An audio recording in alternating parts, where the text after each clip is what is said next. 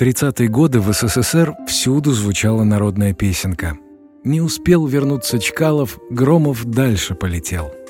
Михаил Громов, пилот номер один, был наставником Валерия Чкалова во время учебы знаменитого летчика-виртуоза в Серпуховской высшей авиационной школе воздушной стрельбы.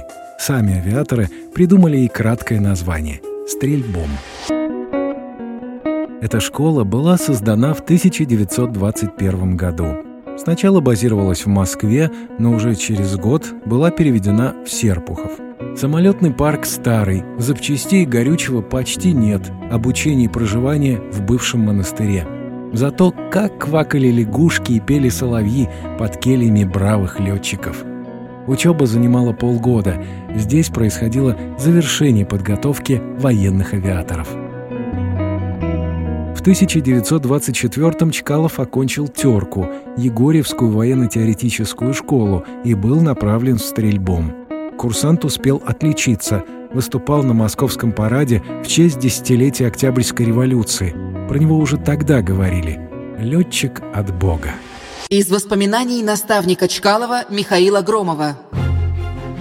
Чкалов был не только храбр, но дерзок и напорист.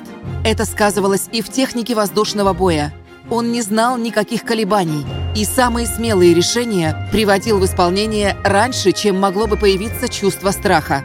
Чкалов действовал так решительно, что и времени не оставлял для сомнения.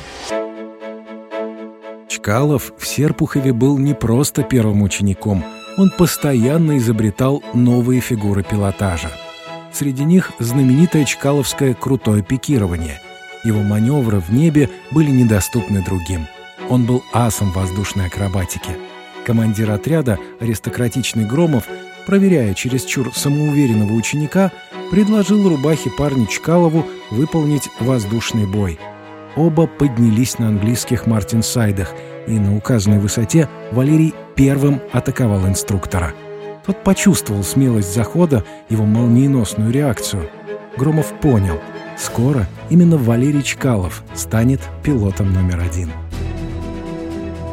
В 1937 году экипаж Валерия Чкалова должен будет ассистировать экипажу Михаила Громова во время беспересадочного перелета из Советского Союза в Америку через Северный полюс. Обоим экипажам дали специально построенные для перелета самолеты АНТ-25.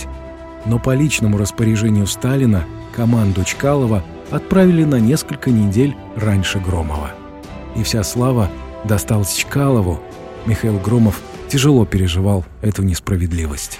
Из воспоминаний американского летчика. Второй за Чкаловым полярный полет показал всему миру, что в недалеком будущем можно будет организовать регулярные рейсы. Кроме того, советские летчики Громов, Юмашев и Данилин установили такой рекорд дальности, который, по моему мнению, не так скоро удастся побить. 1927 году учебная база Серпуховской школы уже не отвечала новым требованиям и была передислоцирована. Чкалов стал известным летчиком.